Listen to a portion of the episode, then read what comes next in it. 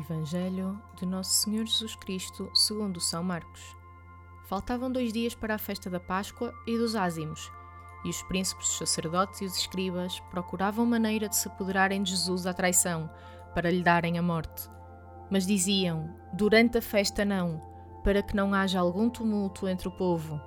Jesus encontrava-se em Betânia, em casa de Simão o leproso, e estando à mesa, veio uma mulher que trazia um vaso de alabastro, com perfume de nardo puro de alto preço.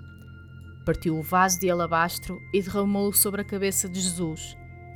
Alguns indignaram-se e diziam entre si: Para que foi este desperdício de perfume? Podia vender-se por mais de duzentos denários e dar o dinheiro aos pobres. E censuravam a mulher com aspereza. Mas Jesus disse: Deixai-a, porque estáis a importuná-la. Ela fez uma boa ação para comigo. Na verdade, sempre tereis os pobres convosco, e quando quiserdes, podereis fazer-lhes bem, mas a mim nem sempre me tereis. Ela fez o que estava ao seu alcance. Ungiu de antemão o meu corpo para a sepultura. Em verdade vos digo: onde quer que se proclamar o Evangelho pelo mundo inteiro, dir-se-á também em sua memória o que ela fez. Então Judas Iscariotes, um dos doze, foi ter com os príncipes dos sacerdotes para lhes entregar Jesus. Quando o ouviram, alegraram-se e prometeram dar-lhe dinheiro. E ele procurava uma oportunidade para entregar Jesus. No primeiro dia dos ázimos, em que simulava o Cordeiro Pascal, os discípulos perguntaram a Jesus: Onde queres que façamos os preparativos para comer a Páscoa? Jesus enviou dois discípulos e disse-lhes: Ide à cidade. Virá ao vosso encontro um homem com uma bilha de água Segui-o e, onde ele entrar, dizei ao dono da casa: O mestre pergunta: Onde está a sala em que hei de comer a Páscoa com os meus discípulos? Ele vos mostrará uma grande sala no andar superior, alcatifada e pronta. Preparai-nos lá o que é preciso. Os discípulos partiram e foram à cidade. Encontraram tudo como Jesus lhes tinha dito e prepararam a Páscoa. Ao cair da tarde, chegou Jesus com os doze. Enquanto estavam à mesa e comiam, Jesus disse: Em verdade vos digo, um de vós que está comigo à mesa há de entregar-me. Eles começaram a entristecer-se e a dizer um após outro: Serei eu? Jesus respondeu-lhes: É um dos doze que mete comigo a mão no prato. O filho do homem vai partir, como está escrito a seu respeito, mas ai daquele por quem o filho do homem vai ser traído. Teria sido melhor para esse homem não ter nascido. Enquanto comiam, Jesus tomou o pão, recitou a bênção e partiu. Deu aos discípulos e disse: Tomai, isto é o meu corpo. Depois tomou um cálice, deu graças e entregou-lhe. E todos beberam dele. Disse Jesus: Este é o meu sangue, o sangue da nova aliança derramado pela multidão dos homens. Em verdade vos digo: não voltarei a beber do fruto da videira, até ao dia em que beberei do vinho novo do reino de Deus. Cantaram os salmos e saíram para o Monte das Oliveiras. Disse-lhe Jesus: Todos vós me abandonareis, como está escrito. Ferirei o pastor e dispersar-se-ão as ovelhas. Mas depois de ressuscitar, Irei à vossa frente para a Galileia. Disse-lhe Pedro: Embora todos te abandonem, eu não. Jesus respondeu-lhe: Em verdade te digo, hoje, esta mesma noite, antes de o galo cantar duas vezes, três vezes me negarás. Mas Pedro continuava a insistir: Ainda que tenha de morrer contigo, não te negarei.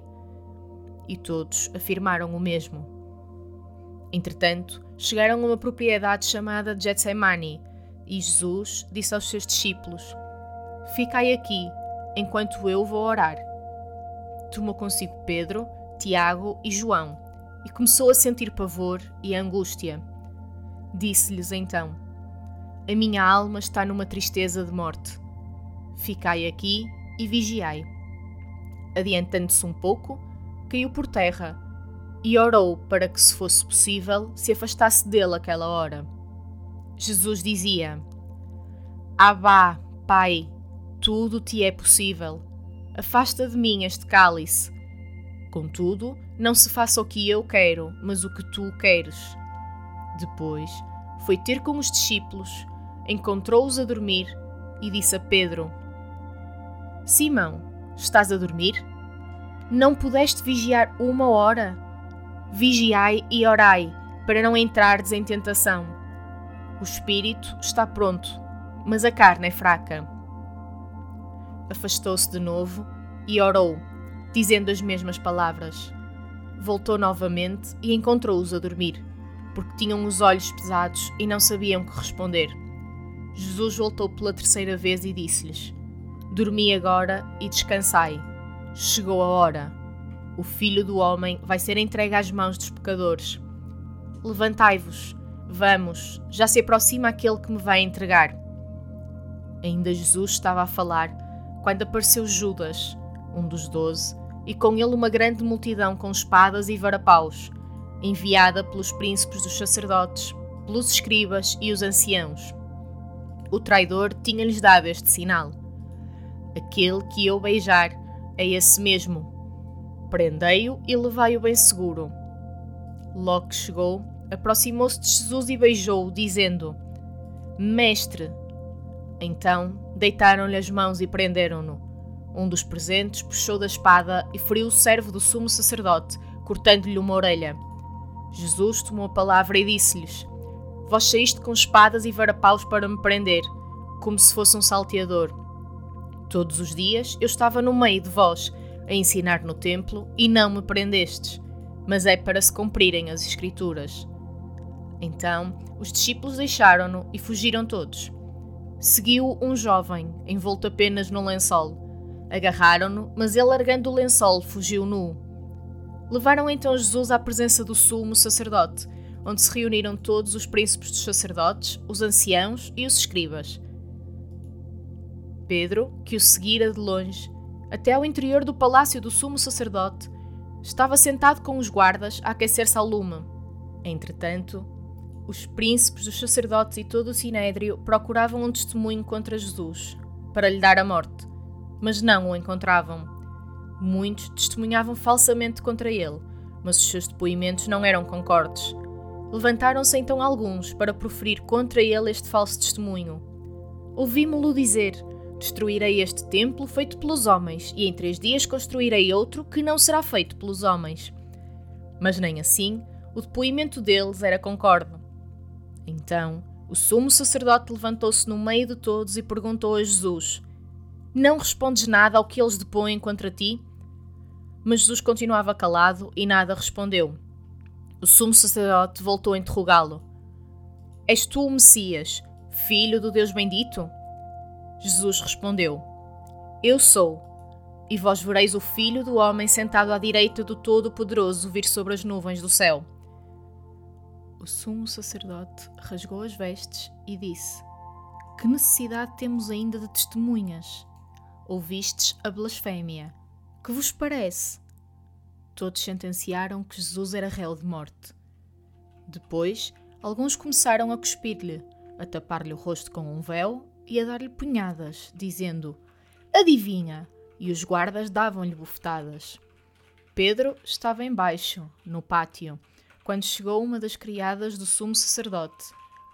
Ao vê-lo aquecer-se, olhou de frente e disse-lhe: Tu também estavas com Jesus, o Nazareno. Mas ele negou: Não sei nem entendo o que dizes. Depois saiu para o vestíbulo e o galo cantou. A criada, vendo-o de novo, começou a dizer aos presentes: Este é um deles. Mas ele negou segunda vez. Pouco depois, os presentes diziam também a Pedro: Na verdade, tu és deles, pois também és Galileu. Mas ele começou a dizer imprecações e a jurar: Não conheço esse homem de quem falais. E logo o galo cantou pela segunda vez. Então Pedro lembrou-se do que Jesus lhe tinha dito: Antes de o galo cantar duas vezes, três vezes me negarás e desatou a chorar. Logo de manhã, Os príncipes dos sacerdotes reuniram-se em conselho com os anciãos e os escribas e todo o sinédrio. Depois de terem manietado Jesus, foram entregá-lo a Pilatos. Pilatos perguntou-lhe: Tu és o rei dos judeus? Jesus respondeu: É como dizes. E os príncipes dos sacerdotes faziam muitas acusações contra ele. Pilatos interrogou-o de novo: Não respondes nada? Vê de quantas coisas te acusam. Mas Jesus nada respondeu, de modo que Pilatos estava admirado. Pela festa da Páscoa, Pilatos costumava soltar-lhes um preso à sua escolha. Havia um, chamado Barrabás, preso com os insurretos que numa revolta tinham cometido um assassínio. A multidão, subindo, começou a pedir o que era costume conceder-lhes. Pilatos respondeu: Quereis que vos solte o rei dos judeus? Ele sabia que os príncipes dos sacerdotes o tinham entregado por inveja. Entretanto, os príncipes dos sacerdotes incitaram a multidão a pedir que lhes soltasse antes Barrabás. Pilatos, tomando de novo a palavra, perguntou-lhes: Então que hei de fazer daquele que chamais o rei dos judeus? Eles gritaram de novo: Crucifica-o! Pilatos insistiu. Que mal fez ele? Mas eles gritaram ainda mais: Crucifica-o! Então, Pilatos, querendo contentar a multidão, soltou-lhes Barrabás e, depois de ter mandado açoitar Jesus, entregou-o para ser crucificado. Os soldados levaram-no para dentro do palácio, que era o pretório, e convocaram toda a corte. Revestiram-no com um manto de púrpura e puseram-lhe na cabeça uma coroa de espinhos que haviam tecido. Depois começaram a saudá-lo. Salve, rei dos judeus! Batiam-lhe na cabeça com uma cana, cuspiam-lhe e, dobrando os joelhos, prostravam-se diante dele. Depois de o terem escarnecido, tiraram-lhe o manto de púrpura e vestiram-lhe as suas roupas. Em seguida, levaram-no dali para o crucificarem. Requisitaram para lhe levar a cruz um homem que passava vindo do campo, Simão de Cirene, pai de Alexandre e Rufo. E levaram Jesus ao lugar do Gólgota, quer dizer, lugar do Calvário. Queriam dar-lhe vinho misturado com mirra, mas ele não o quis beber.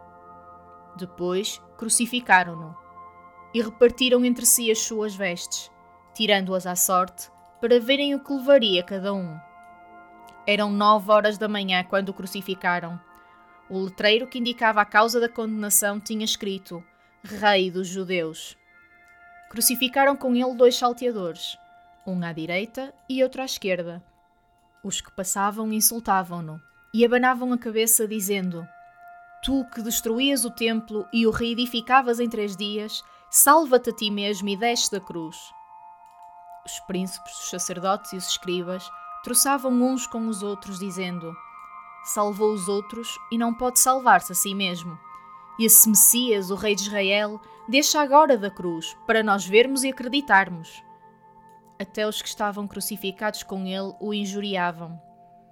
Quando chegou o meio-dia, as trevas envolveram toda a terra até às três horas da tarde.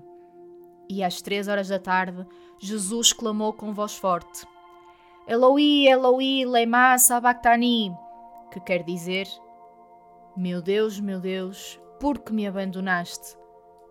Alguns dos presentes, ouvindo isto, disseram: Está a chamar por Elias.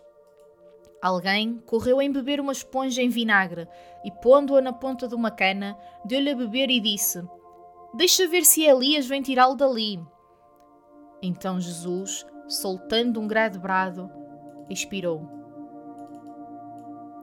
O véu do templo rasgou-se em duas partes de alto a baixo o centurião que estava em frente de Jesus, ao vê-lo expirar daquela maneira, exclamou: Na verdade, este homem era filho de Deus. Estavam também ali umas mulheres a observar de longe, entre elas Maria Madalena, Maria, mãe de Tiago e de José, e Salomé, que acompanhavam e serviam Jesus quando estava na Galileia, e muitas outras que tinham subido com ele a Jerusalém. Ao cair da tarde, visto ser a preparação, isto é, a véspera do sábado, José de Arimateia, ilustre membro do Sinédrio, que também esperava o reino de Deus, foi corajosamente à presença de Pilatos e pediu-lhe o corpo de Jesus. Pilatos ficou admirado de ele já estar morto e, mandando chamar o centurião, perguntou-lhe se Jesus já tinha morrido. Informado pelo centurião, ordenou que o corpo fosse entregue a José. José comprou um lençol, desceu o corpo de Jesus e envolveu-o no lençol. Depois, depositou-o num sepulcro escavado na rocha e rolou uma pedra para a entrada do sepulcro. Entretanto, Maria Madalena e Maria, mãe de José, observavam onde Jesus tinha sido depositado. Palavra da Salvação.